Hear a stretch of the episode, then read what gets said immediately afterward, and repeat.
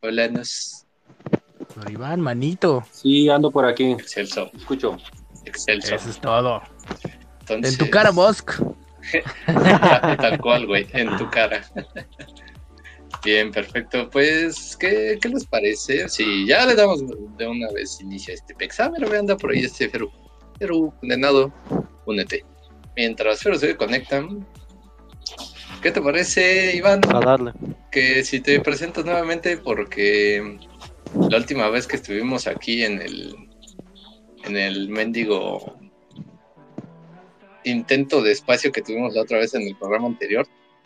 No, no, la, la gente, bueno, sí, ya vi que la gente sí ha estado escuchando ese episodio, pero pues para los que no, no lo escucharon, preséntate así rápidamente, quién eres, qué te dedicas, qué, cu- cuántas, cuántas es- veces golpeas a, a Iván, a- digo, a este Jair en el día.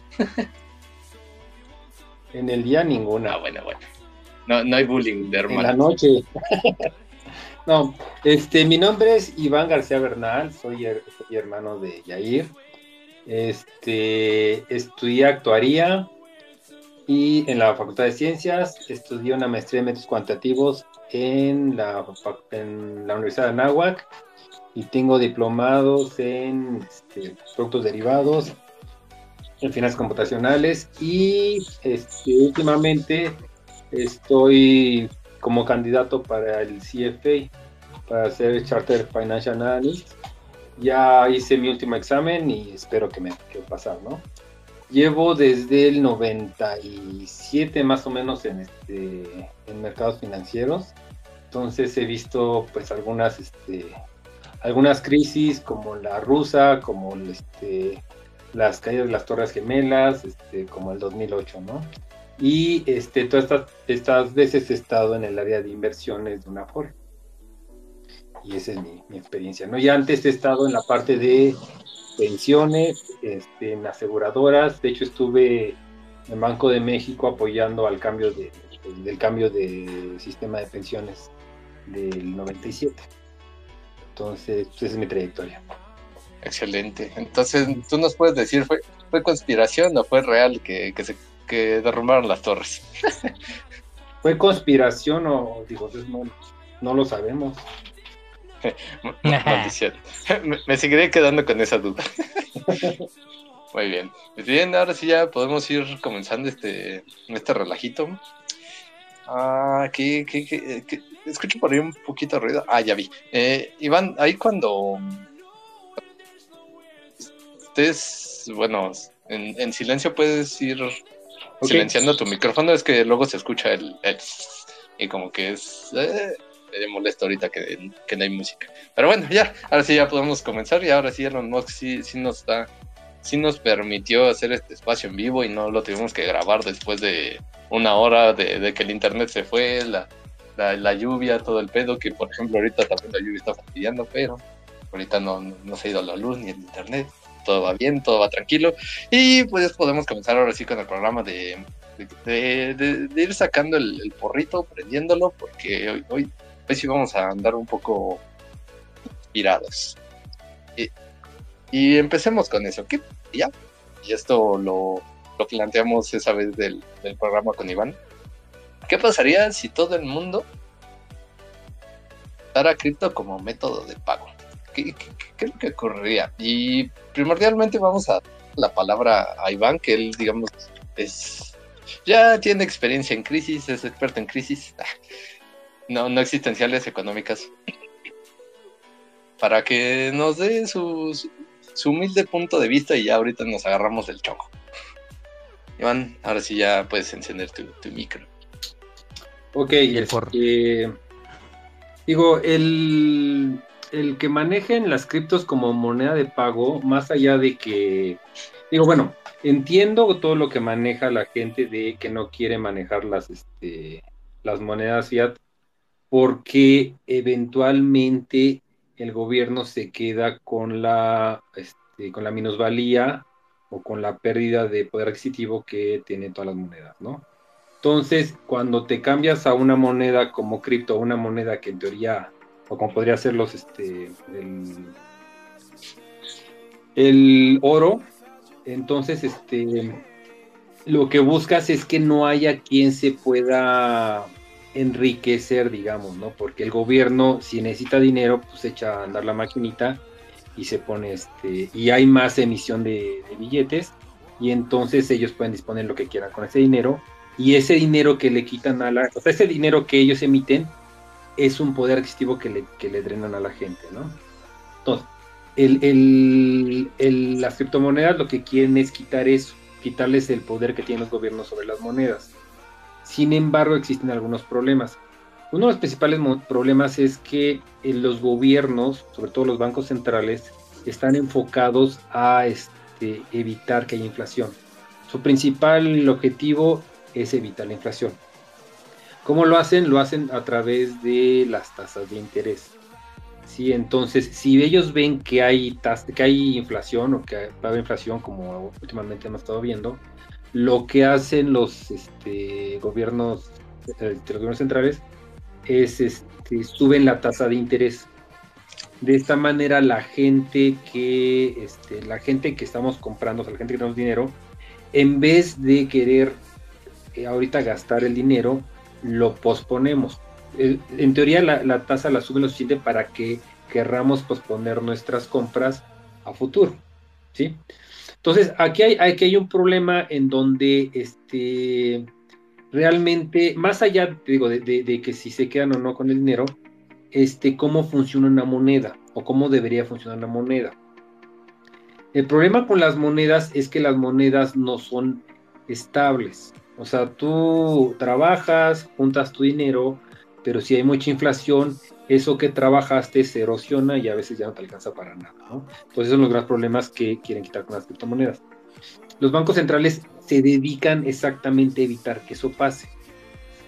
Si existieran criptomonedas, si todos usaran como criptomonedas, como la criptomoneda, no hay un banco central que las esté que, la, que las esté viendo, que esté viendo qué hacer con ellas. Este, de entrada, si hubiera inflación, no habría quien la pudiera parar. No habría ningún organismo que pudiera parar la inflación. Y eso podría subir o podría bajar que de hecho, si se fijan ahorita, digo, hay varias este, criptomonedas, pero por ejemplo, las criptomonedas más, más conocidas son, este, son muy volátiles. Entonces imagínense que compran bitcoins y de repente lo que le pasó creo que al, presidente de este, este Bukele, ¿no? Que compró reservas en bitcoins y luego se cayó el bitcoin. Imagínense todo ese problema si realmente te dedicaras a tener todas tus monedas en, bitcoins, que yo creo que el, mejor ejemplo de qué es lo que podría pasar con este con todo manejarlo a través de bitcoins es este lo que está pasando allá, ¿no? Cómo son inestables las reservas, ¿no? Por otra parte, este, el gobierno también lo que busca es que la gente pague impuestos. Entonces la manera de que la gente pague impuestos es estar visualizando qué operaciones hacen. Lo que más odia el gobierno, lo que más odia el SAT es que hagamos transacciones en efectivo, porque no la ven. Si yo saco dinero de mi, de mi cuenta de cheques y esa se la deposito a, este, a otra persona, no saben si lo compré, si lo regalé o en qué me gasté ese dinero, ¿no? Sin embargo, si lo hago mediante transferencia bancaria, si lo ven. Entonces, ahorita los gobiernos han estado haciendo un esfuerzo muy grande porque todo lo hagamos a través de transferencias bancarias. Si se fijan, este, todo el mundo prefiere transferencias bancarias. Es más, si tú, tienes ahorita, no sé, un millón de pesos y quieres ir a comprarte un coche, la concesionaria te dice, ¿sabes que no te acepto un millón de pesos en efectivo? O me lo mandas en transferencia, pero si me lo das así en, en dinero, en billete, no te lo va a aceptar. Porque dicen que es lavado, ¿no? Pero más allá de lavado, lo que quieren es que la gente no esté haciendo transacciones, este, transacciones sin pagar impuestos.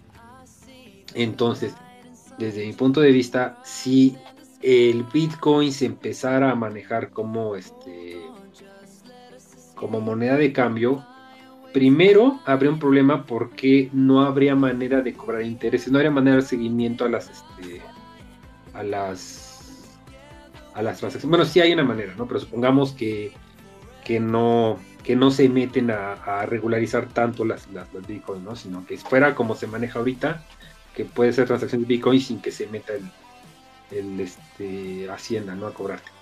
Entonces, este, eso sí, este, el- la gente dejaría de pagar impuestos. Entonces, se ve un problema porque entonces el gobierno empieza a tener déficits fiscales en donde no tiene impuestos para este para pagar todos los este, todos los gastos.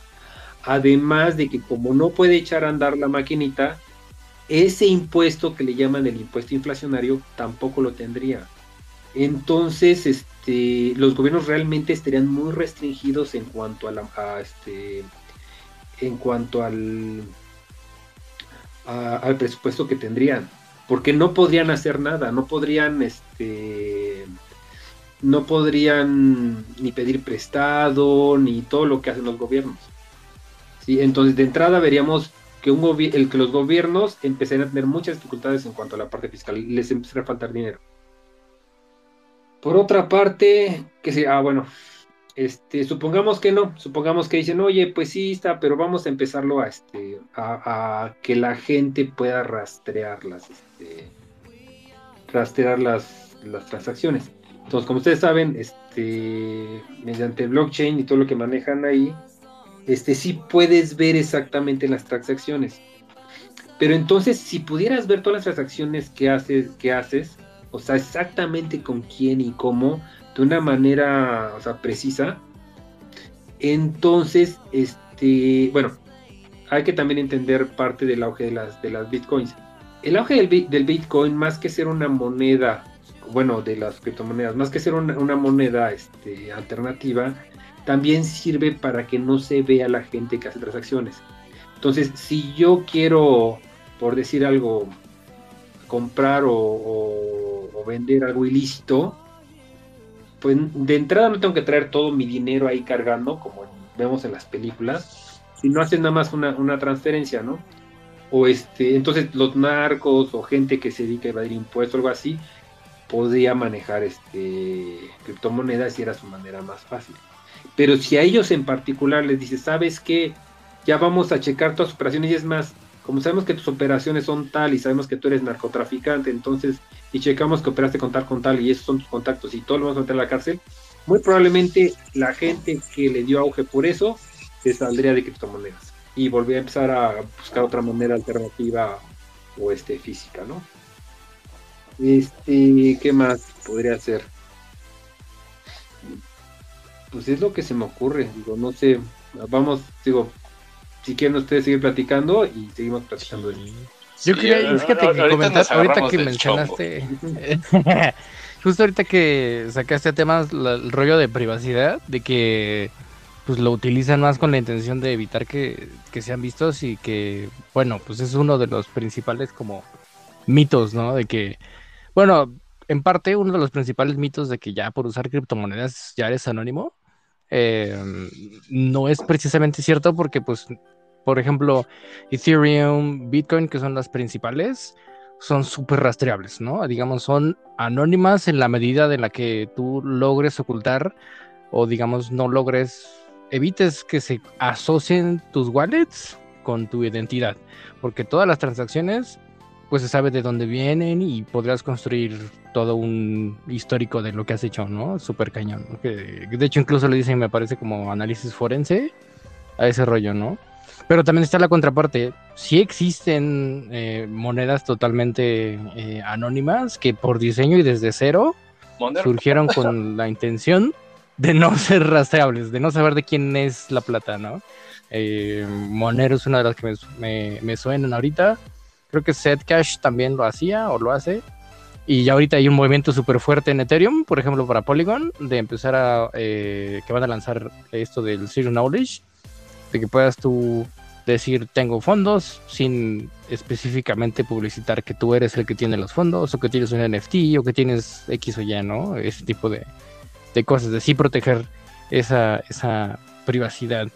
Em, y, ah, bueno, ap- aprovechando que, que, que toqué este tema de la privacidad, sí creo que es importante que, que em, nosotros como sociedad consideramos que la privacidad no debería ser vista como algo extraño o como algo que solamente la banda que debe algo tendría que buscar privacidad o banda que está en cosas turbias tendrá que buscar privacidad porque más bien pues nos desarrollamos o nos desenvolvimos en un ambiente, en esta sociedad en la que nos acostumbramos a que todo el mundo sabe qué estamos haciendo, pero no significa que esté bien, ¿no? Lo normalizamos al punto en el que, eh, justo, ¿no?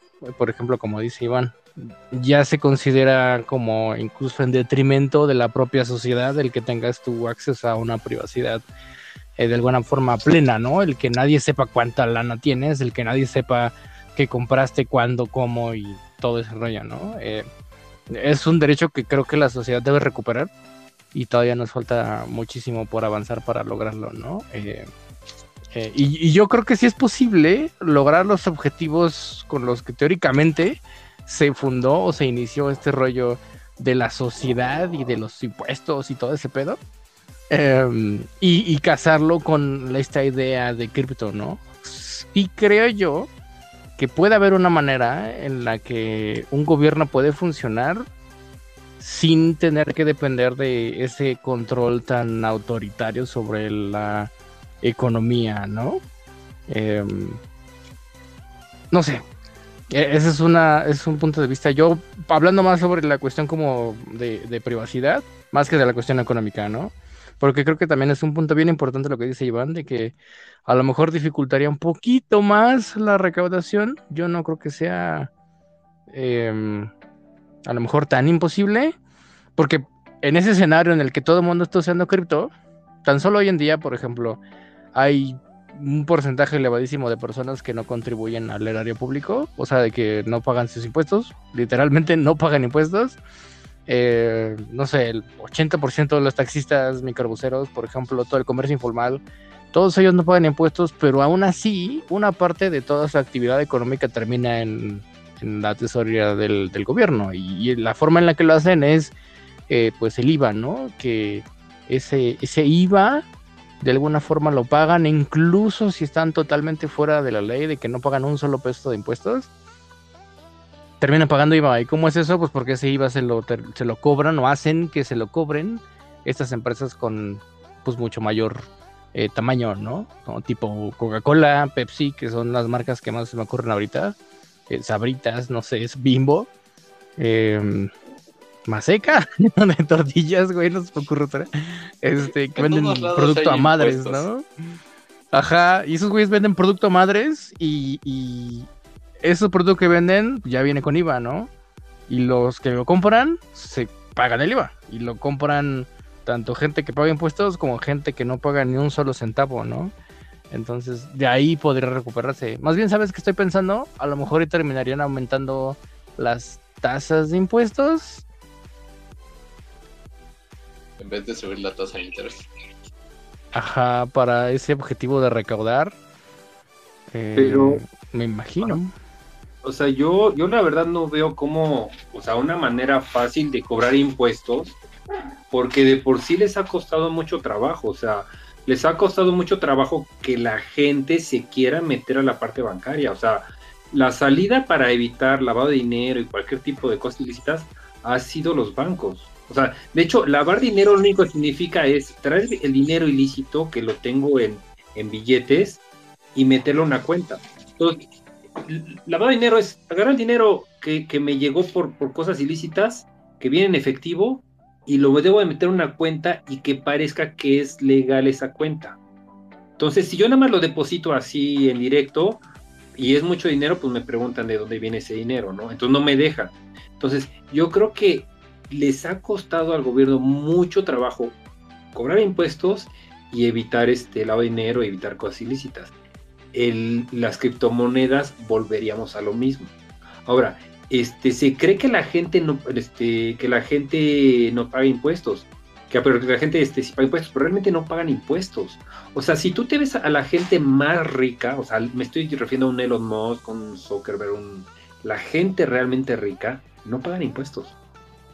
O sea, vi, oí, creo que me dijeron que el año pasado, antepasado, no me acuerdo si Elon Musk o Zuckerberg o algo así, de su de su fortuna completa, creo que de lo que habían generado, creo que pagaron el punto 1% o el 1%.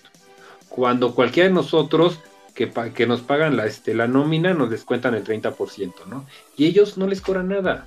Entonces, realmente, y si te fijas, suponte, la gente que se vuelve muy rica, los contadores que se vuelven más ricos, son los únicos contadores que le saben dar la vuelta a la parte fiscal. Y la mayoría los terminan mandando a estas, este, a lo que llaman paraísos fiscales, ¿no?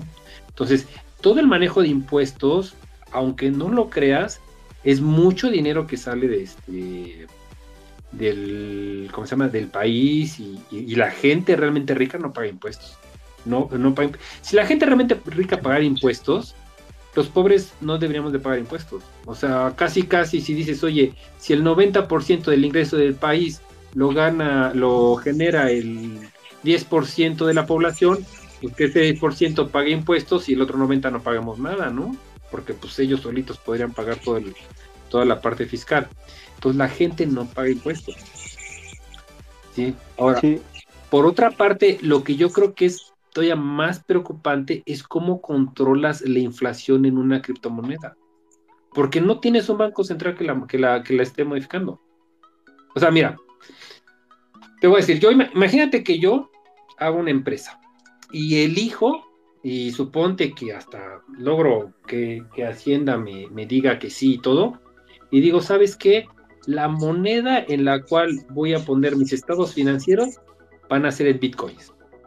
Todo. ¿sí? O sea, va a ser mi moneda de, de presentación de financieros. Y, este, y yo corro en bitcoins, se pagara, etcétera, etcétera. No me convendría tener este tener mis estados financieros en bitcoins. O sea, dejemos bitcoins.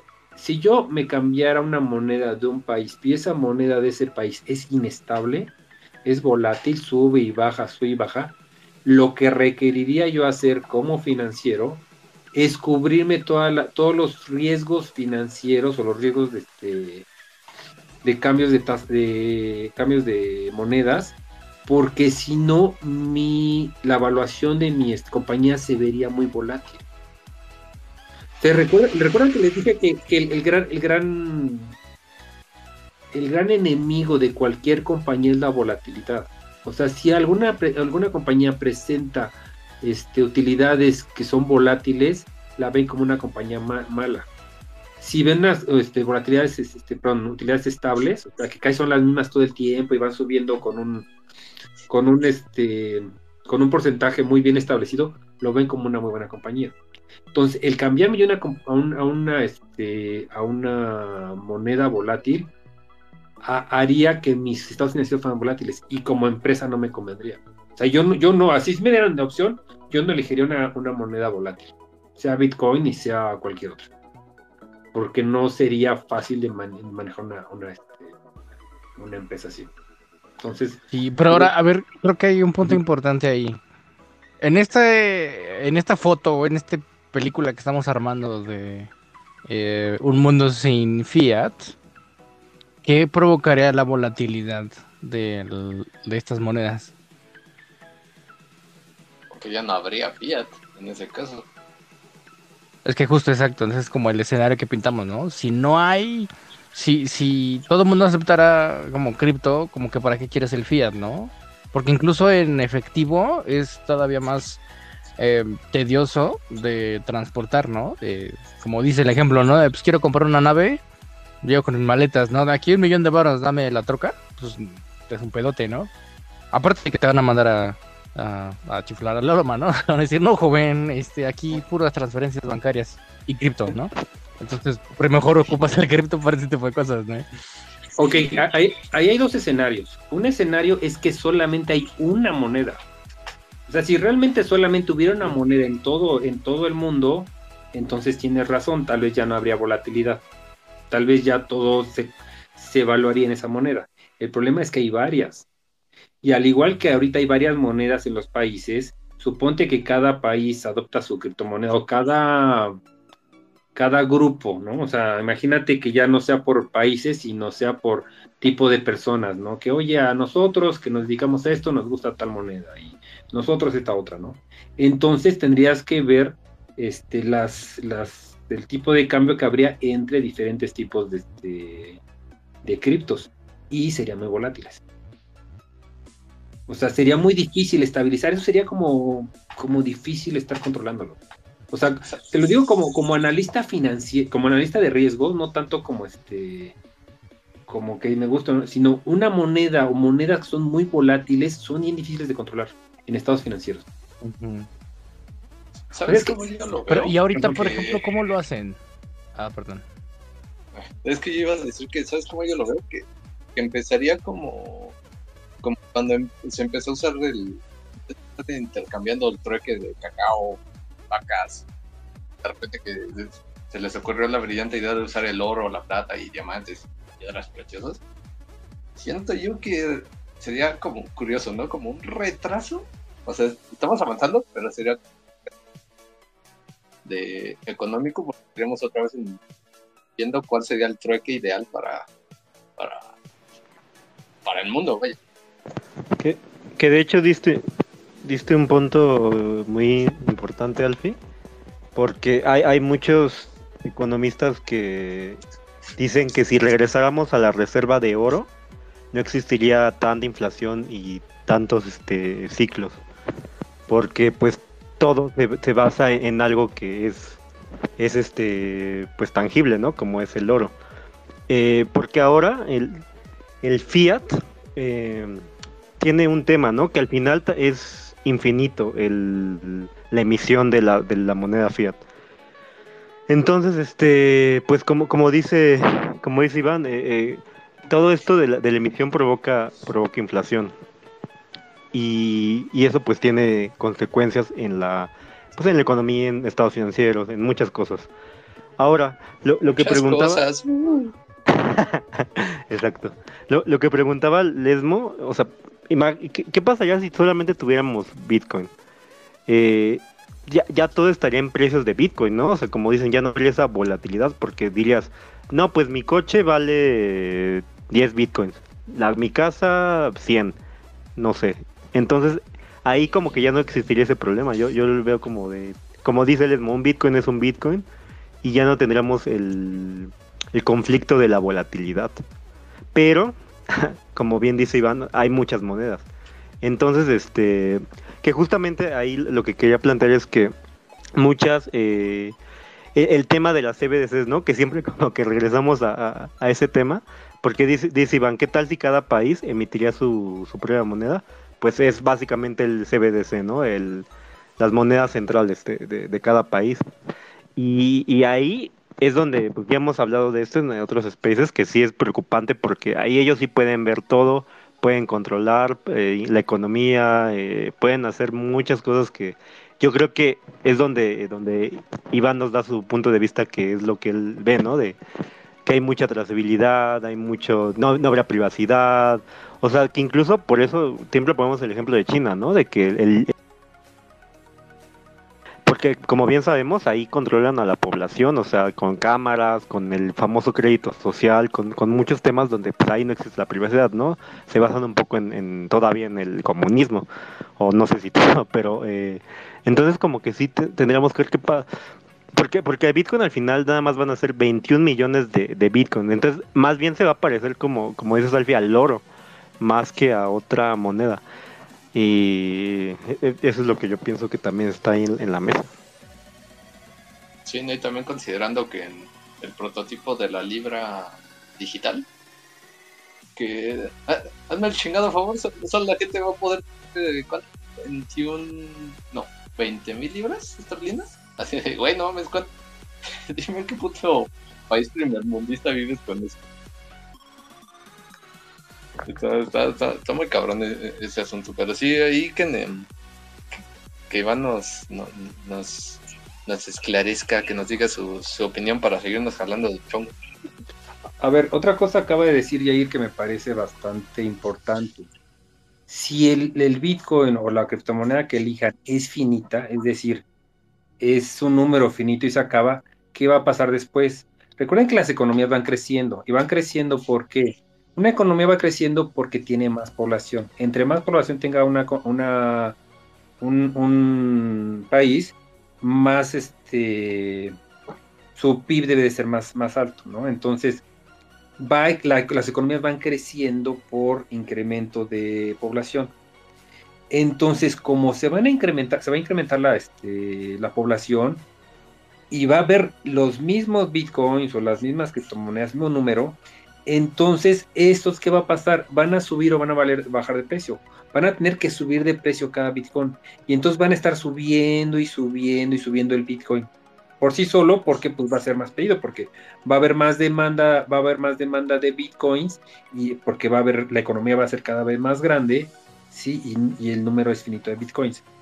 Y el problema es el que yo creo que existe actualmente, que, que, mucha de la gente que le gusta estar en bitcoins, creo que no, bueno, en criptomonedas creo que no lo ha visto. Si realmente la gente viera este, las criptomonedas como una moneda, no se dedicarían a especular en monedas. ¿A qué me refiero? Si tú a alguna persona ahorita le dices, oye, ¿a qué te dedicas? Pues dice, no, yo hago un negocio. ¿Para qué? Para generar dinero, para ganar pesos, dólares o lo que sea, ¿no?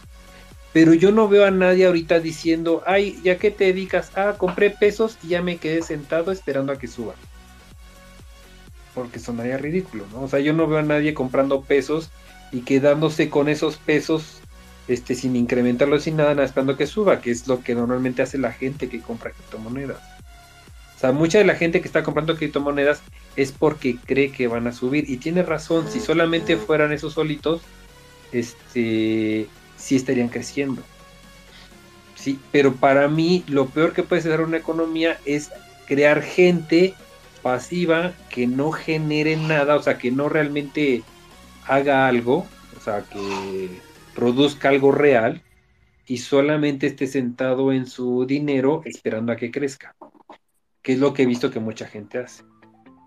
Sí, o sea, yo he conocido gente que cree que comprando, y sobre todo gente que se mete en, en inversiones que son, desde mi punto de vista, hasta fraudes, pero que creen que les van a poner una tasa muy alta y ya no hacen nada en la vida, compran esa inversión y creen que van a vivir así. Entonces creo que ese es otro problema. Ahora, un tercer problema que también estoy viendo con lo que dicen. No sé cómo se pueda guardar un, el, las, las, criptomonedas, pero si yo fuera este, el hombre que tiene más criptomonedas este, en el mundo, más bitcoins, ¿cómo los tendría? ¿Los tendría en una computadora? ¿Los tendría en una caja fuerte? ¿Cómo los tendría? ¿Y qué tan fácil sería que me los robaran? O sea, si llega alguien y me pone una pistola aquí y, y me dice, oye, ¿sabes? Transfierenlos todos. Pues seguro que se los transfiero, ¿no? Ah, pero eso también sucede con el dinero fiat, güey. O sea, la verdad es como que, o sea, sí, sí, como dice este Jair, pues tienes tu Ledger, ¿no? Tu Trezor y así, ¿no? Pero pues ya con el dinero también pasa, ¿no? Ajá, pero te digo una Ajá. cosa, ahí se entera el banco. Ahí todo el mundo se da cuenta. En esto nadie se daría cuenta. O sea, la persona más rica de Bitcoin podría ser, podrían mañana robárselo y nadie se daría cuenta. Y es más, hasta le diría, porque además estamos hablando de que sería privado, ¿no? Entonces, además le diría, a ver, demuéstrame lo que me lo diste, porque ni siquiera una transferencia. Una transferencia bancaria, sí verías a qué cuenta se lo depositaste y todo, todo lo que pasaría, y entonces sí harías hasta una denuncia y lo que sea, ¿no? Pero en el Bitcoin, si realmente, bueno, en el, la criptomoneda, si realmente quieren que sea privada, pues demuéstrale que se lo transferiste. Yo creo que, que el dinero en, en, en, criptomonedas todavía es más este más fácil de robar que, que, en los bancos. Yo creo que quedaría muy. Sí, sería casi casi como tener tu dinero en el colchón. Y es más, ni siquiera en el colchón, porque si tuviera mucho dinero, necesitas un colchonzote muy grandote, ¿no? Aquí no, aquí no necesitas un. no, yo no sé cuánto. Aquí no funciona Bitcoin sobre Bitcoins. ¿Te quepan, ¿eh? ¿Cuánto necesites de memoria o qué? Sí. Yo, yo, no, pues... yo creo que, que, estamos llegando a una, una conclusión muy, muy interesante en, este space. Yo, yo, el Bitcoin, como se ha dicho muchas veces, es más bien como el, como el oro digital. Más que una moneda de cambio o un, sí, una moneda para hacer transacciones, es como como una inversión eh, o como una reserva, ¿no? En, de manera, manera digital. Pero eh, ahí lo, interesante es, yo creo, ver otras criptomonedas. No sé si Ethereum pueda resolverlo o, u otra criptomoneda. Que una no esté limitada, ¿no? Y, eh, y nos puede ayudar a hacer las, las transacciones de manera más, más sencillas. Ahora, por ejemplo, lo, el, otro tema que no hemos tocado hoy es las stablecoins, ¿no? esas eh, eh, o las, por ejemplo, las de mm, XRP, XLM que sirven justamente que nacieron para transaccionar, ¿no? En vez de una transferencia, se usan este tipo de, de Y criptos. que nacieron que- por banqueros. por banqueros, precisamente. O sea, justamente como que esa fue la, la idea. En lugar de hacerme una transferencia, mándame un con un XRP, ¿no? Que es el más rápido. De los más rápidos, es el más barato en cuestión de fee. Y este. Tal vez ese tipo de, de cripto. Que, que, bueno, creo que esos también son volátiles, ¿no? Los XRP, XLM, eh, lo que he visto también varían. Pero tal vez crear como algún. O que exista algún stablecoin que, eh, que no esté una eh, respaldada por, por el banco, porque si no, también se perdería la, esencia de criptomonedas. Si no, parece que existirían las CBDCs que hemos mencionado. Una de esas tal vez resolvería el tema que, que estamos hablando, eh, de que no fuera tan volátil, que no, que no fuera este escaso, con un límite, un supply limitado. Y ese sí nos podría ayudar a, a hacer las transacciones el- del día al día. Na- Nada más que mientras no se no, no se vuelvan locos los la, lo- los precios de, de dichas monedas estables, todo está perfecto, güey, porque ya hemos visto que varias se, se han derrumbado a lo largo del- de los tiempos. Maldita tecnología, te amo, pero a la vez te odio. Sí, sí, digo, ah, Ah, todavía pues, estamos como, como en rupus. Fase. Y, y ¿Alguien también, me podría y- explicar cómo están las, cómo son estas es- este, este, criptomonedas estables? O sea, ¿están, qué están respaldadas o cómo las hicieron? ah, Sí, hay básicamente dos tipos. ¿no? sí, hay, Hay de dos esencialmente sopas. dos, top sopas, exacto. Tienes las que les llaman stablecoins algorítmicas, en las que regularmente es un protocolo, un sistema, digamos, automatizado que está eh, evaluando que en sus reservas tenga suficiente para respaldar su token y que su token siempre tenga el valor, una paridad de uno a uno con su contraparte fiat. Por ejemplo, la más popular en Ethereum, que se llama DAI, DAI, siempre trata de tener el valor de un dólar y sus reservas están en varias criptos. Creo que tienen Bitcoin, Ethereum, no sé qué más, ¿no? Más o menos funciona como si fueran eh, como bonos, ¿no? De alguna manera. Pero digamos que siempre vale un dólar, ¿no? Ese es el caso de las algorítmicas. Eh, la única que el- la verdad creo que lo ha hecho bien es DAI. Las Luna y etcétera, etcétera, siempre se les ha pasado algo y pues ya sabemos la historia, ¿no? La trágica historia de mucha banda. Y la otra, que es la más popular, que es como operan Circle, el USDC, el USDT, eh, ¿qué otro se me pasa? El TUSD.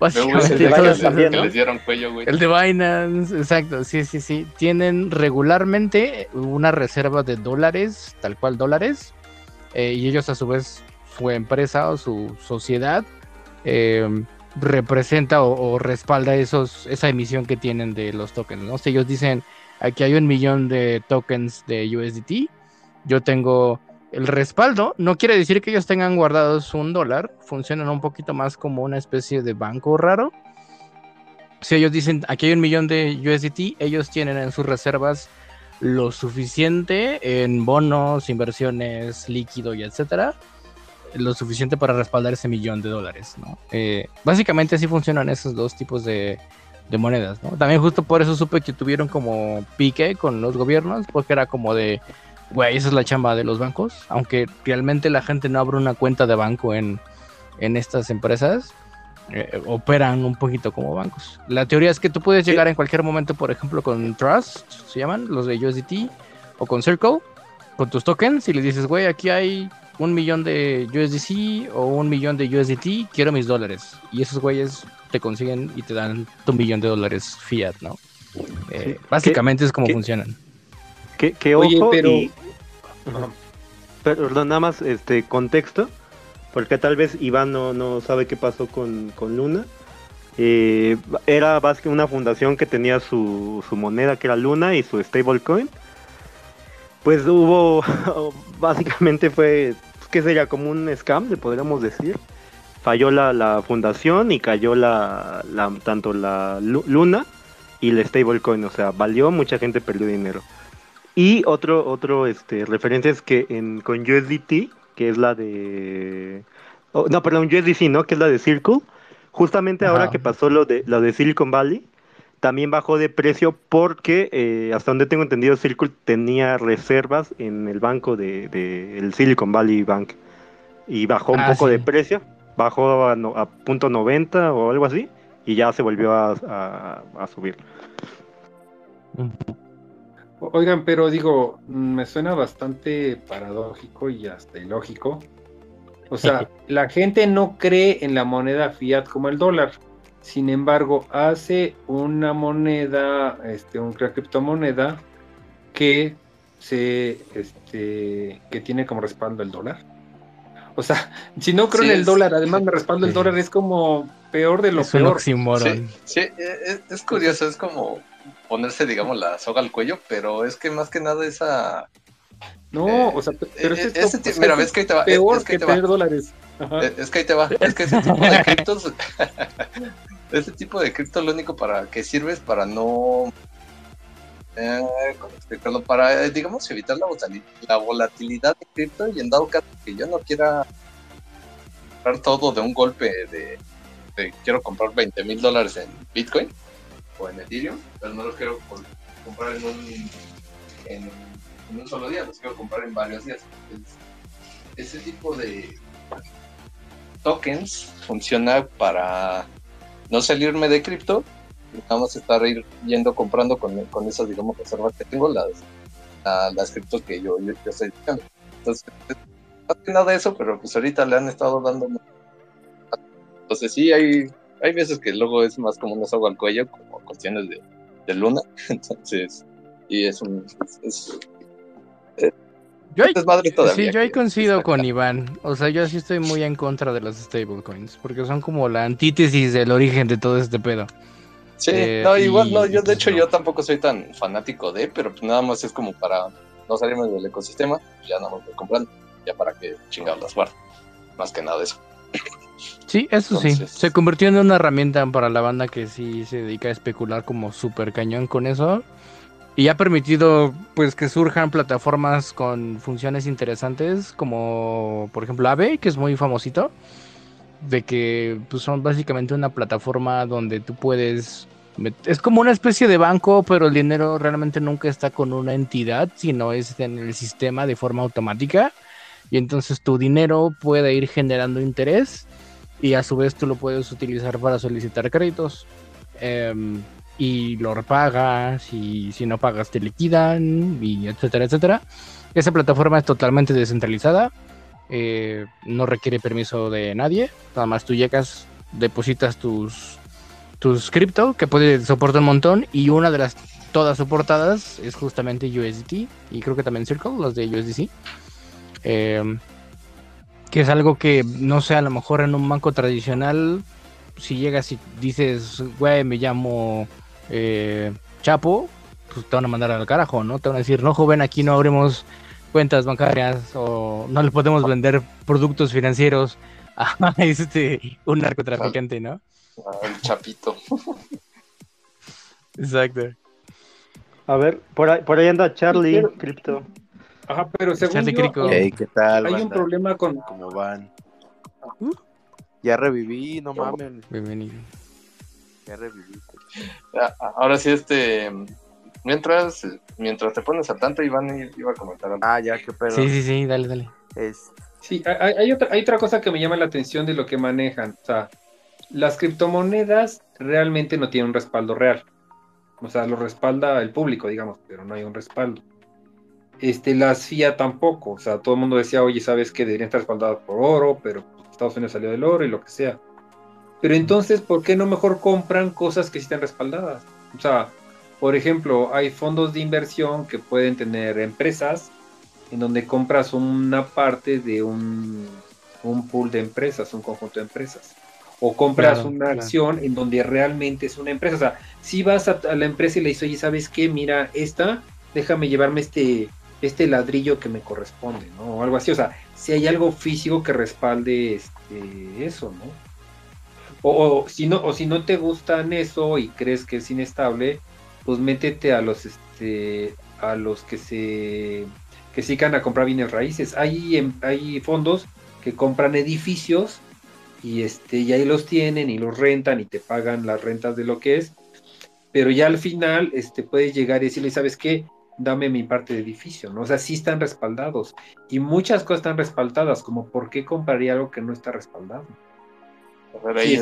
Yo creo que el argumento más fuerte a eso es lo que sucedió con Silicon Valley y toda la cascada de cosas que están pasando, ¿no? Eh, en mi opinión No, no, personal no, es no, no, justamente no, eso, no. el de que, bueno, tú dices, ok, está una institución, tenemos, eh, ellos están a su vez haciendo la inversión en empresas, en activos que sabemos que de alguna manera son sólidos, que van a redituarle a todos los que estamos metiendo plata y etcétera, etcétera sí, a lo mejor, ¿no? Y que es como funciona literalmente el mundo ahorita, ¿no? Pero es lamentablemente de alguna forma también limita un poco el acceso a ese tipo de cosas a la gente solamente que sí tiene el dinero, ¿no? Em, No, o sea, cosas de ese estilo, bancos- por ejemplo, Los bancos no están, no están respaldados como un fondo de inversión, son muy diferentes. Muy. O sea, un, un banco, o sea, un banco tú le haces el dinero y hace lo que quiera con tu dinero. Y ni te pide permiso. En, en un fondo, tú dices, a ver, este fondo en qué invirtió. Y vas, y, y así casi casi puedes checar exactamente qué trae, cómo lo traías, y etcétera, etcétera. El problema Y- con eso es que siempre hay humanos en medio. Eso es lo que todo el rollo blockchain trata de separar de todo esto, quitar al humano del medio. De que no exista lugar para que. Porque va, te mando una auditoría. te es más, te mando cuatro auditores a tu fondo, y a los cuatro grandes que te auditen y todos dicen todo chingón, se ve poca madre, todo chingón. Parece que no hay ninguna inconsistencia, no pasa nada. Y realmente no, No- es no así, huele a ¿no? Ponzi. Porque todo está, no, no huele a Ponzi, eh, los documentos se ven bien, pero realmente no existe el dinero, ¿no? Por ejemplo, ¿no? Eh, estoy seguro que si buscamos ahorita en Google así de fondo de inversión quebrado o, o no sé, y es más, hemos escuchado de fondos de inversión que como el FICREA, ¿no? Que, que eran supuestamente fondos de inversión, pero realmente eran puro scam. eh, surgen a partir de que hay un humano en medio entre eh, la gente que quiere invertir y los activos en los que se invierten, ¿no?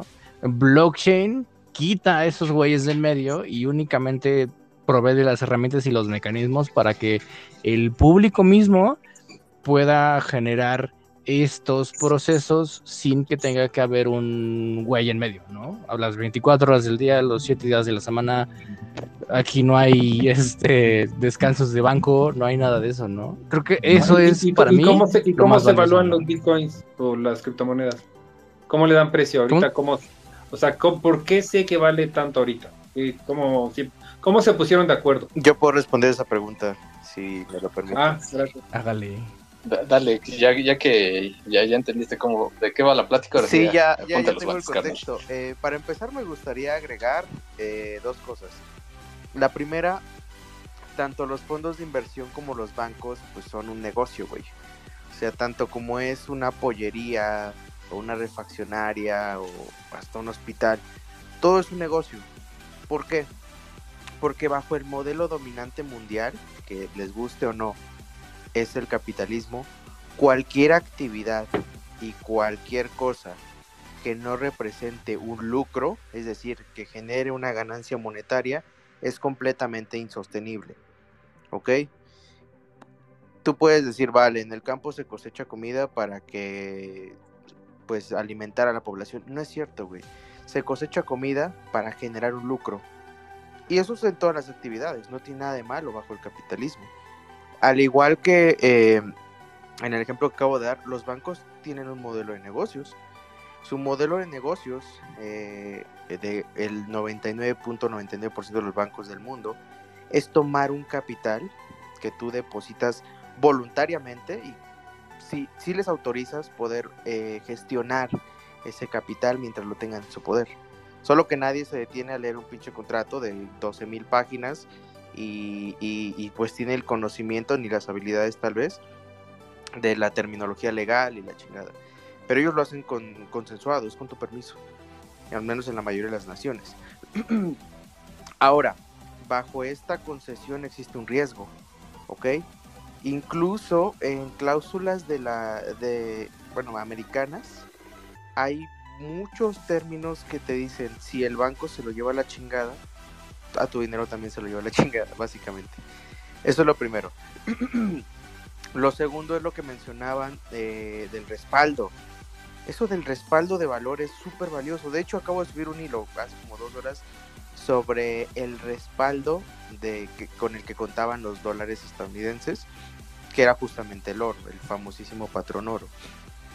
A partir de que se derroga la convertibilidad directa del oro, eh, de, los dólares, perdón, por oro, pues el dinero se vuelve fiduciario, es decir, se vuelve basado en la fe. Es decir, lo que respaldan tus dólares, si es que los tienes, es la fe. ¿La fe en qué? En Estados Unidos. Y en que su economía sea estable. Esa es la fe. ¿Ok? Y ese es el respaldo que tiene tu dinero. Y por ende, el dinero de tu país, sea México, China, Colombia, Venezuela, la chingada, también depende de la fe. Porque todo se desprende de la, de la, de la moneda dominante que es Estados Unidos. Entonces, toda divisa en el mundo eh, fiduciaria depende de la fe. ¿Ok? Claro que es más fácil poder tener fe en una nación medianamente estable y competente como Alemania, a que si vives en Argentina y tu presidente se la vive cagándola, como en México y en Colombia, por ejemplo. Y de mi cabecita de algodón no vas a estar hablando, carnal.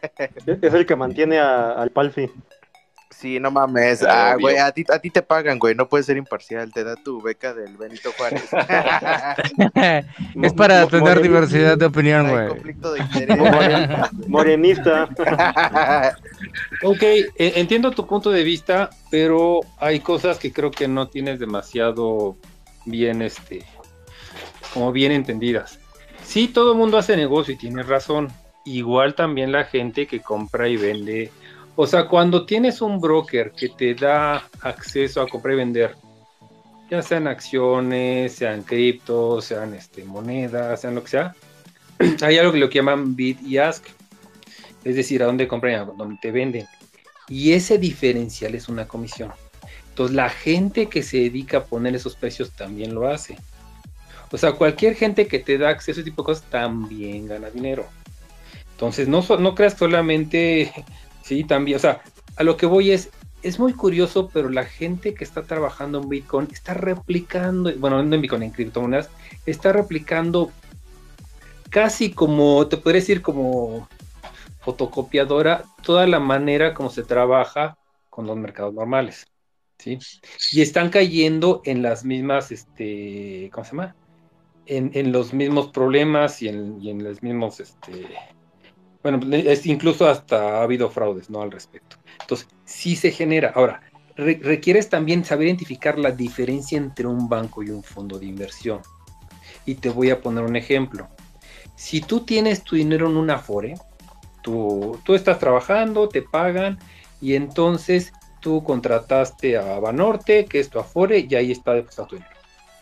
Y por alguna razón Banorte quiebra, o sea, la Afore de Banorte quiebra, ¿sí?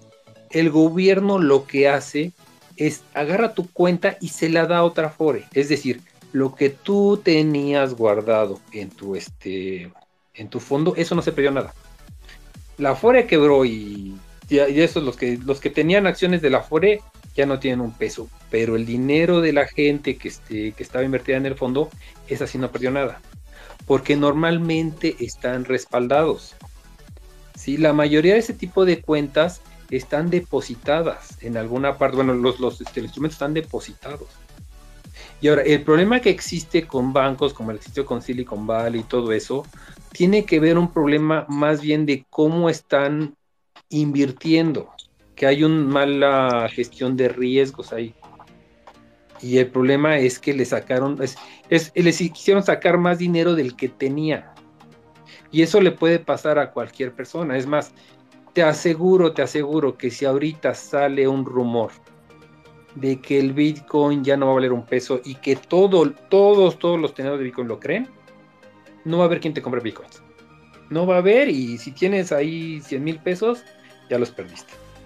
Porque así funcionan los rumores. Es más, te lo voy a poner de esta manera. Se ha dicho que las criptomonedas tienen, que las criptomonedas van a acabar cuando las computadoras cuánticas ya sean estables. ¿Por qué? Porque van a ser tan rápidas que van a poder este, romper cualquier, cualquier cable, cla- clave, perdón. Entonces, las criptomonedas como tal es una carrera con el tiempo contra lo que va a suceder con este con las con las computadoras cuánticas. Y por ejemplo, Y ese es un rumor. Ese, No, por es ejemplo, es rumor. un rumor que se ha dado bastante en cuestión de. Ahí escucho mis oídos. Ajá, ¿en, qué se basan las criptomonedas? Las criptomonedas se basan en que es, como se- es computacionalmente tan difícil acceder a esas, a esas- a dar, o sea, como se hackear eso, porque requerías años de computación para hacerlos, años de, computador máquina para sacar esos algoritmos y para, para resolverlos, que no terminas. Y de hecho en eso se basan la mayoría de, las, de, de los passwords que existen actualmente. Pero cuando tengas una computadora cuántica que es mil veces más rápido, millones de veces más rápida, todas las claves, o sea, no solamente las de las criptos, Facebook, las del banco, todas van a caer. Todas. Creo, creo Es- que hay un... es- un rumor. Ahí, es un rumor que, podemos creo- desmentir. creo que podemos desmentir tanto este. Ajá, Lesmo y, y yo que también me encanta la tecnología y yo de lo que he escuchado de mineros es de que en el momento que la computadora cuántica llegue a la blockchain, la blockchain pone un, un pesito de más por decirlo así. Entonces va a ser inútil prácticamente. Y Lesmo que es el, el amo y señor de la tecnología. Ajá. O sea, va a ser tal vez, va a ser un código tal vez más grande, te lo acepto. Pero las que ya están ahí ya se perdieron. O sea, las que tienes ahorita se perdieron. Sí, tal vez hagan un nuevo como lote, ¿no? De, de criptomonedas más seguras, con una con un password más grande, sí, está bien, te lo compro. Pero las que están ahorita ya, ya valieron. No, porque se junta. Ese es el asunto. O sea, se junta. Es, la- es una de las ventajas de la blockchain. Pero que Lesmo lo. No lo sé, no lo sé. Yo estoy seguro que por ahí es algo que Sí. están siendo bastante, ¿cómo decir? Naif No, en acaba de pasar. O sea, literalmente acaba de pasar esa necesidad en Ethereum, por ejemplo, o en Bitcoin hace algunos años, que ha habido actualizaciones que han sido como muy clave en la historia de estas eh, criptos.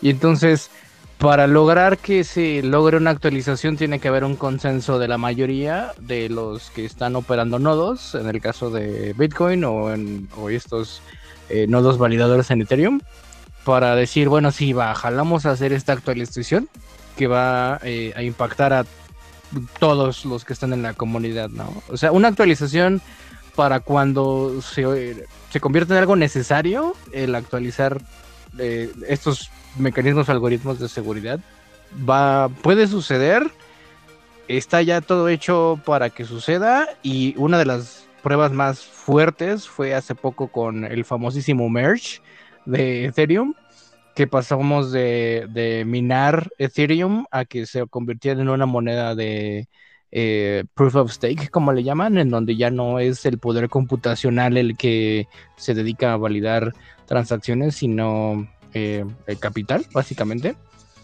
Eso, ese cambio, esa actualización que hizo Ethereum ha sido la actualización de software más grande y más, eh, ¿cómo se dirá? Eh, más tranquila que jamás ha sucedido en la historia, yo diría. La verdad, a lo mejor estoy exagerando, pero cuando menos así se percibió, ¿no? Nadie notó mucha diferencia, fue muy ¿Podrías tranquilo. explicar el cambio No. que dices? Eh, que ya no es computacional, que es por capital.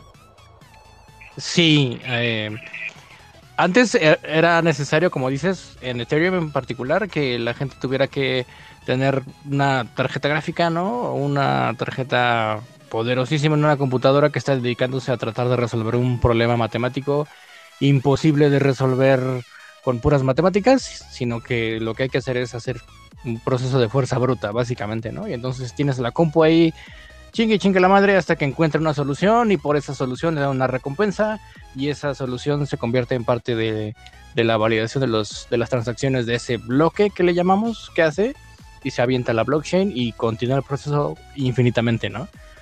Lo que hizo Ethereum para evitar eh, seguir teniendo que escalar exponencialmente la complejidad de este problema matemático fue decir, vamos a cambiar ese sistema, ahora lo que vamos a hacer es tener nodos validadores con un sistema que le llaman proof of stake, en el que en lugar de que sea un proceso matemático el que valida las transacciones a subir a la, cadena de bloques o formar un nuevo bloque, es eh, de alguna forma la fe, entre comillas, en que la computadora y el programa instalados están operando de forma correcta. La gran diferencia es que no es como que nada más confía ciegamente en que, por ejemplo, de nosotros aquí, que yo tengo mi maquinita, el Alfie tiene su maquinita, Charlie, no sé, vamos a suponer que tenemos cinco computadoras, ¿no? Eh, y yo llego y digo, ah, pues voy a meter una transacción eh, como apócrifa en la que voy a decir, ¿sabes qué? Me voy a transferir un millón de Ethereums a mi wallet de la nada, ¿no? Así, no hay un origen real de esos Ethereums. Voy a meter una transacción que de la nada pone en mi wallet un millón de Ethereums, ¿no? La mando en mi nodo y le digo a mi nodo que diga que sí está bien, ¿no? Que no pasó nada. Eh, Cuando sube mi nodo, digamos, a la, a la blockchain, este, este dato, esta transacción incorrecta o mala, el resto de la comunidad en este ejemplo, pues se va a dar cuenta, ¿no? Porque ellos sí están corriendo una, eh, un nodo bien, que no, no tiene ninguna modificación en código, que están funcionando correctamente. Y ellos dentro de sus cálculos, dentro de su validación de las transacciones, se van a dar cuenta que yo estoy tratando de hacer un chanchullo. Y entonces van a decir, no, este güey quiere pasarse de lanza.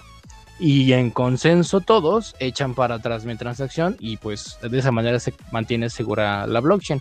Ahora el incentivo para que los nodos validadores hagan correctamente su chamba es literalmente una aportación de capital. Eh, exactamente 32 Ethereums tienes que tener en un nodo para que se pueda dedicar a validar. Por la validación también obtienes una recompensa y si tus transacciones que tú mandas a la blockchain que tú validas estuvieran incorrectas, eh, te llevas una penalización, lo que le llaman slash. Tú, si en mi ejemplo, no recuerdo de cuánto es el slashing, pero vamos a suponer en mi ejemplo pendejo de que trato de meter una transacción incorrecta, eh, la comunidad dice no, ese güey está mal, eh, lo que está haciendo no, no está correcto, lo echan para atrás. A mi nodo le toca perder Ethereums, ¿no? Digamos que del 32 me quedo con, no sé, la mitad, 16. Y, y de esta manera se mantiene la blockchain segura. Y deja de ser, de ser necesario que se gaste o desperdicie poder computacional en mantener segura la blockchain, ¿no? esa transición o ese cambio tan importante entre minar y ahora que sea, digamos, el capital el que eh, valida las transacciones, es el, el- eh, fue una gran actualización que sucedió en la blockchain y es ahorita el, digamos, el ejemplo por excelencia de que no solamente de que es posible hacer un cambio más o menos fuerte en la infraestructura de una blockchain tan importante como Ethereum, sino que de ser necesario, por ejemplo, en el futuro, cuando en el ejemplo de las computadoras cuánticas llegue el poder de cómputo necesario para eh, quebrar algún tipo de wallet, una llave privada, una seed phrase, cosas del estilo, se va a poder hacer la actualización sin tanto problema. Y de hecho, por ejemplo, la especificación que usamos prácticamente todos para nuestras wallets, las 12 palabras, las famosas 12 palabras, ya tuvo una actualización hace ya algunos años. eh, y ahora puedes tú generar wallets con 24 palabras, ¿no? Que son mucho más resistentes a ese tipo de cosas. No son todavía muy comunes de utilizarse, pero pues es un proceso largo, ¿no? Este, no llegamos hasta acá en, en- en dos meses. Y aún así vamos muy rápido, ¿no? Eh, pues llevamos que como... Un, ¿Cuántos años llevamos de Tenemos- cripto, de blockchain? Pero 13 años. 12 más ¿Captor? 1 años. que, que tenemos un capítulo de, de Ethereum, ¿no? Que hablamos de eso y del merch y de todo este show para que lo vayan Así a es. Ahí, ahí para que lo escuchen. Oye, ¿quién, quién se metió en una Spotify. cueva, güey? Güey, pero que el tema central no era qué No yo pasaría si todo el escucho, mundo güey. aceptara cripto, güey. Sí, güey, pero pues ya ves que aquí es, eh, es agarrarse a chingadas. Nos Oye, desviamos, no me acuerdo por qué. Pues nos desviamos por la tangente, pero oye, ¿quién, es el que se metió en una Espérate, cueva, güey, neta, ¿quién güey? está en...? Ajá, ¿quién se metió en una cueva, güey? Creo que es el de ayer, güey. ¿Una cueva? ¿Cueva? ¿Por qué? No mames. Sí, güey, Porque parece que estás, así este, como... se escucha, uh, Sí, eso es Yair, güey. Está Ah, no mames, Es, güey. es sí el, es el güey. fantasma, es el fantasma. Oye, yo creo Ah, que ya checa para tu cable. ah, para- Para, para. A ver, Jair, ahora sí habla. ya es tal vez el manos libres. Para ir este cerrando, tal vez una, Sí. como dice Salvi, para que la misa no sea tan tan larga, una, una ronda de a ver si el público quiere unas preguntas o algo para Iván o para cualquiera de nosotros y ya para ir cerrando, ¿no? Sí, ahí para. Mira. mm, Sí, eh, apunten sus preguntas y ya. va- va- Vamos haciendo esta. cerrando esta misa porque la última vez que nos pusimos a hablar con Iván, ¡ah, su madre! Nos, eh, nos aventamos las dos No horitas ahí hablar. Que ni nos De hecho, se cuenta. supone, paréntesis cultural para toda la banda, este era la extensión de esa primera charla que tuvimos, porque sí nos extendimos bastante, fue como de, bueno, vamos a ponerle pausa, esta, ese como follow-up de tema, esta poca madre, vamos a agendárnoslo para el siguiente space, y aquí andamos. Exacto. Entonces, pues mira, ve, yo como en al principio, a mitad del espacio, no me di cuenta de que dije.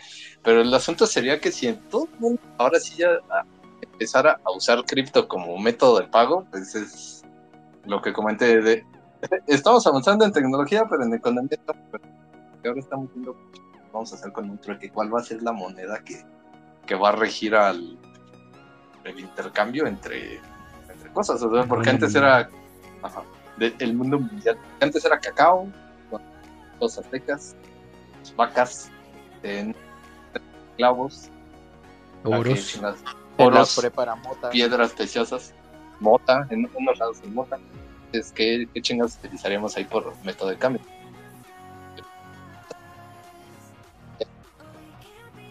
Sí sé que sería un retraso, pero a la vez sería un avance en cuestión tecnológico, porque ya todo esto que está dejando en cuestión de, de, más cosas que no solo es método de cambio o dinero de un lado a otro.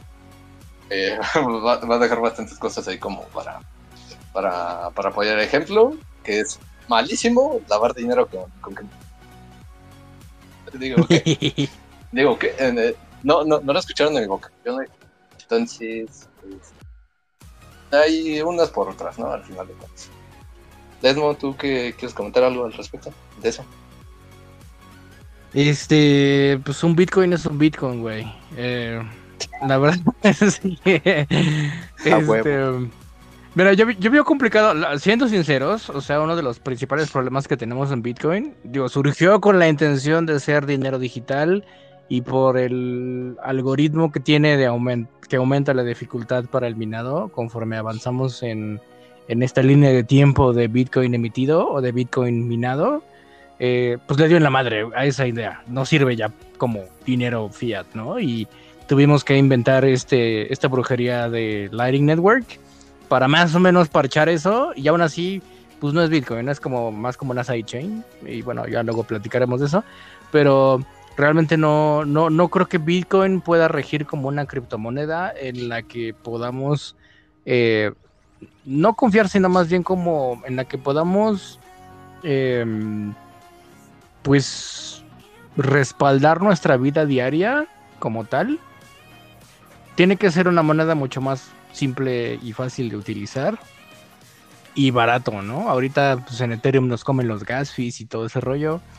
Eh, como bien decía Iván, uno de los principales problemas es la volatilidad y lo que ahorita aleja mucho a la gente de meterse a este pedo.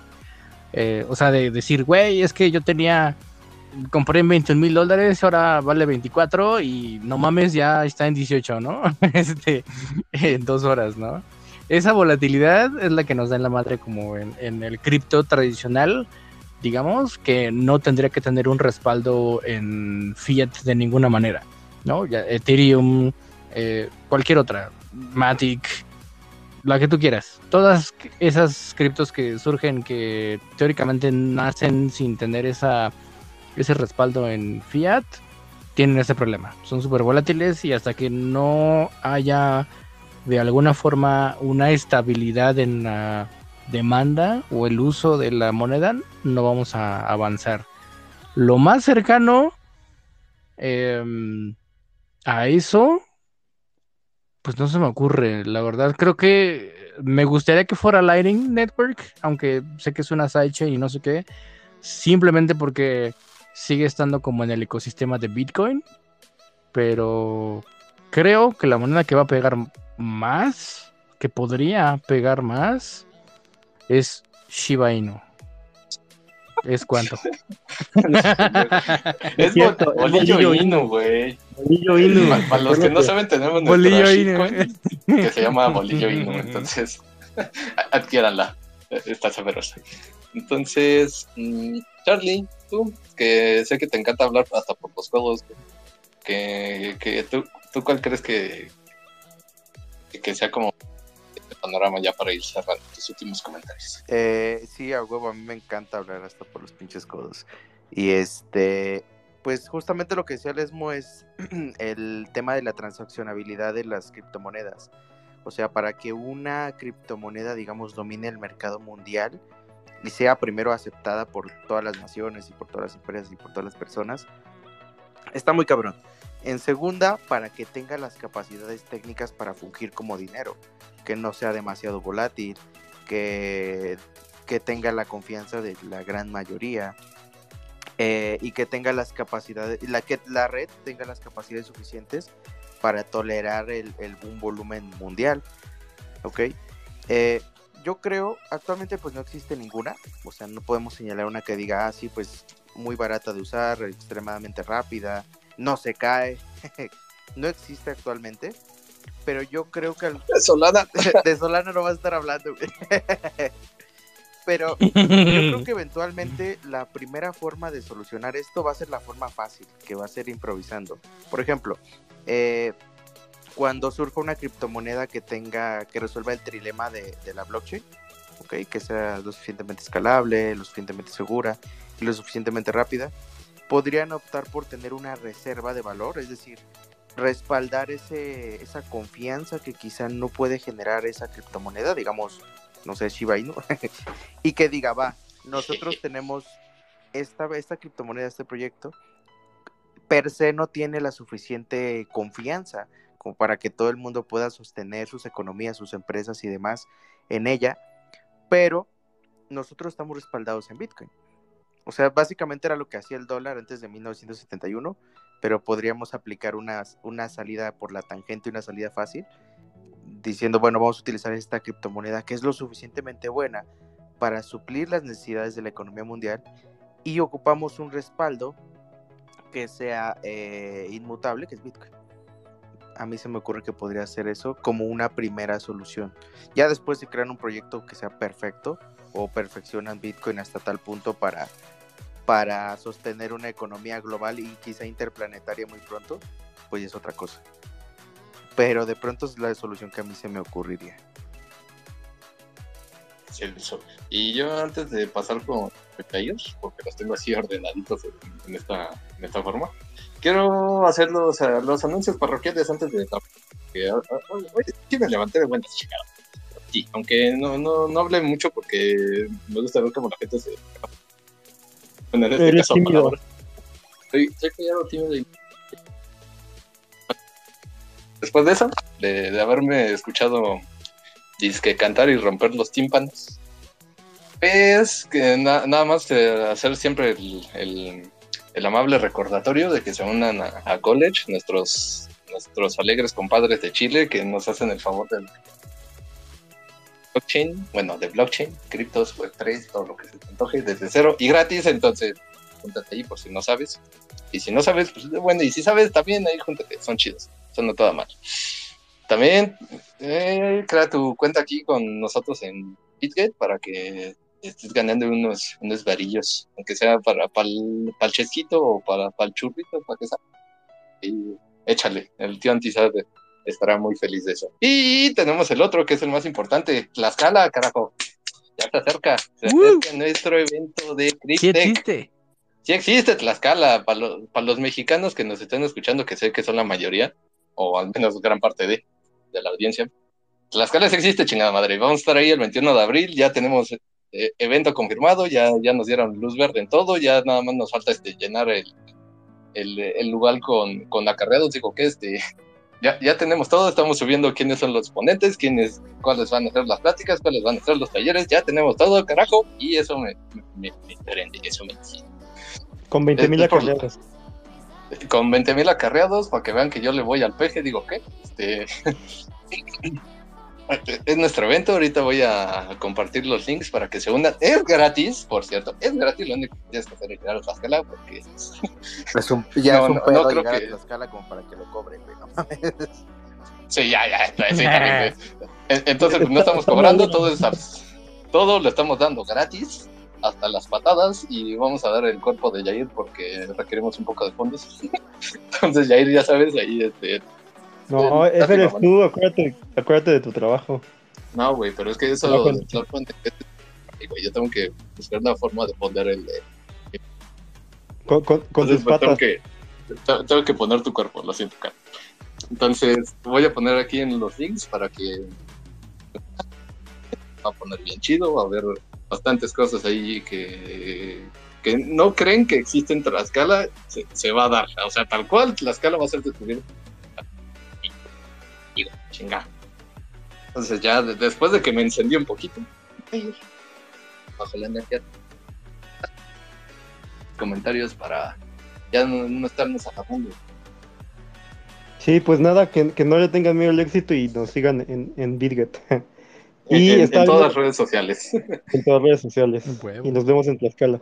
Estaba viendo ahí los comentarios del tío que le encantó. Saludos, muchas gracias. El tío.eth y eh, Robert Pap, que, es, que, que si alguien dijo Pap, ahí Lesmo, Eh, lo tuyo. así de Que dijeron esta- Puap. Esta vez no Ay, dijimos POAP. No hemos dicho Entonces- Puap, pero este, pues que pues vamos a hacer el snapshot, ¿no? ¿O qué? Va, va, va. El Snapchat de quiénes se quedaron al final. Así es. Tengo una captura de pantalla, cabrón. Sí, Así es, y vamos ya, a meterlo aquí en nuestra máquina de escribir invisible. hay que anotarlo, hay que anotarlo en un hielo. A huevo. Ándale. Este, y del Este, tema, y pues, Ajá. ahora nada más rápido, mándenos un DM a los que se quedaron y si cuadran con nuestros snapshots, les mandamos un PUAP. y si nos mandan un Bitcoin, obviamente también. Dos. Cualquiera de los ya, dos. ya subió la cuenta. Ah, dos. Ya subió la cuenta. Sí, ok. Y bueno, ya del tema de cierre, pues sí, yo creo que va a tener que existir por mucho tiempo las dos monedas, o sea, fiat y cripto. Lo que sí es un hecho es que blockchain quedó, llegó para quedarse. Entonces, de una u otra forma van a eh, estar las monedas y, y lo que siempre decimos, ¿no? No solamente es economía, no solamente es este finanzas, sino hay más con Web3, con blockchain, con toda esta nueva revolución que se está creando ya desde hace varios años. Y que justamente de eso vamos a hablar en Cryptech, de los temas básicos. eh, ya saben, ahí nos vemos en Tlaxcala para que aprendan todo. Eh, va a haber eh, de-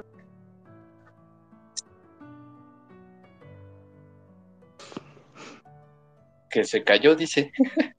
que, que- que ya, ya, ya no quiere hablar. bugueó, O sea, güey. Ya lo, ya lo, ya lo cachó el CISEN. Ya, ya, Ya lo- ya, ya lo ya, ya lo El torció el SAT, güey. el SAT ya lo torció, güey. Ah, maldita sea. Entonces, Sí, pues, F por Jair. Y Iván, eh, ah, fue un placer otra vez volverte a tener aquí, la neta, no sabes. De- agarrarse del chongo aquí a palabras así sin, sin insultar a la gente es muy divertido. la verdad ha sido un placer, pero pues tus últimos comentarios, mi estimado. Pues mis últimos comentarios, y yo creo que como manera de conclusión, yo creo que este el manejar ya un- una criptomoneda siempre va a estar este, teniendo los mismos problemas que, olvidándose que sea una criptomoneda, una moneda global, sí tiene ciertos este, problemas como lo que decíamos, el control de este, del la- pa- pagar los impuestos, el control de la inflación, el control de los, este, los ciclos económicos y este y sobre todo el, gasto de los gobiernos, ¿no? Pues nada más para que se pongan a pensar cómo podría, podría salir, vean cómo está la comunidad europea, ¿no? Cómo tienen la misma moneda todos los países, pero cada país tiene problemas dentro de la comunidad, ¿no? Porque no operan igual, ¿no? Es, es difícil. Es difícil controlar una moneda para todos los países. Ahora a nivel mundial será muy difícil. Pero pues sí, la verdad es que la tecnología debe empezar ya a cambiar ese paradigma de que los gobiernos echen a andar la maquinita cuando quieran y, y nos quiten el impuesto inflacionario, ¿no? Sí, sí, Sí, yo es creo que- que debe hacer algo al respecto. Sí, es que al final de cuentas el, el asunto aquí es que el gobierno deje de tener tanto poder que se lo hemos ido dando poco a poco en cuestión de generaciones pasadas y ahora ya que regrese un poquito más a las personas, pero sí, va, va a tardar. Ah, Sí, sí, yo creo que va por ahí todo el, el cambio, sí. Y en la medida de que se pueda hacer eso y que obviamente pues no los gobiernos todos se pongan en contra, porque no los veo como dejándose. Digo, ya vieron ahí a Silicon Valley y a todos los bancos que han estado tronando solamente por respaldar a los este, a, a los crypto friendly. Pues yo creo que este que sí puede salir, ¿no? Sí, muchas pues- gracias por invitarme. sí ya, ya sabes, las puertas siempre están abiertas. Nada más este, recuérdanos que cuán- cuántos azotes hay que darle a, a Yair para, para, para tenerte aquí en el, en el programa nuevamente. No, no, avísenle a Yair y si tengo tiempo, este, con gusto me conecto. Perfecto, sí, ya eh, estoy viendo aquí que hay varios que me están diciendo que tenemos los mensajes cerrados. Sí, este, ya, ya, ya los tenemos aquí guardaditos. Aquí este Lesmo me hizo el favor de, de escribirlo en su máquina invisible. el que no haya entendido esa referencia se gana, se gana una paleta. Entonces, sí, ha, ha sido un placer estar aquí. Carajo, no- nos vemos en Tlaxcala. Lo reitero nuevamente: sigan al tío Antizad, sigan a, a los pelados que estuvieron aquí hablando, diciendo de pendejada y media. Digo, este, no, eso solo soy yo. Perdón. Palfi, que, que, que abras, que abras el DM de, de Antisat, que lo tenemos privado. Sí, ¿no? Estaba viendo si puedo. No, no sé dónde está eso. Bueno, ahí lo checamos. Eh, ahorita, lo, ahorita, Un gusto. ahorita lo revisamos. Ahorita lo Ah, lo revisamos, no se apuren. Ahí está, ya lo ya, ya perdí. lo encontró. Ya, ya, y que ya lo encendió este. El foco este al Lesmo, Lesmo. ahora sí. re- revisen los, los mensajes, a ver si ya nos pueden enviar ahí para enviarles el pop, Listo. el Nos vemos. mismo pop. Y nos estamos viendo, gracias Adiós. a todos. Sigan a Tío Antizad en redes sociales, en todos lados. Síganos en Bitget, Denle en like, College, compartir, este, todas esas cosas en college, eh, únanse a Tlaxcala Meetup. y qué más así, dejen, dejen su arena, compartan y amor a todos, besos. Qué gusto abrazos, estar con ustedes. Muchos besos. Nos Bye, bye. pronto. Besos, no abrazos. Gracias. Nos vemos. Chau, chau.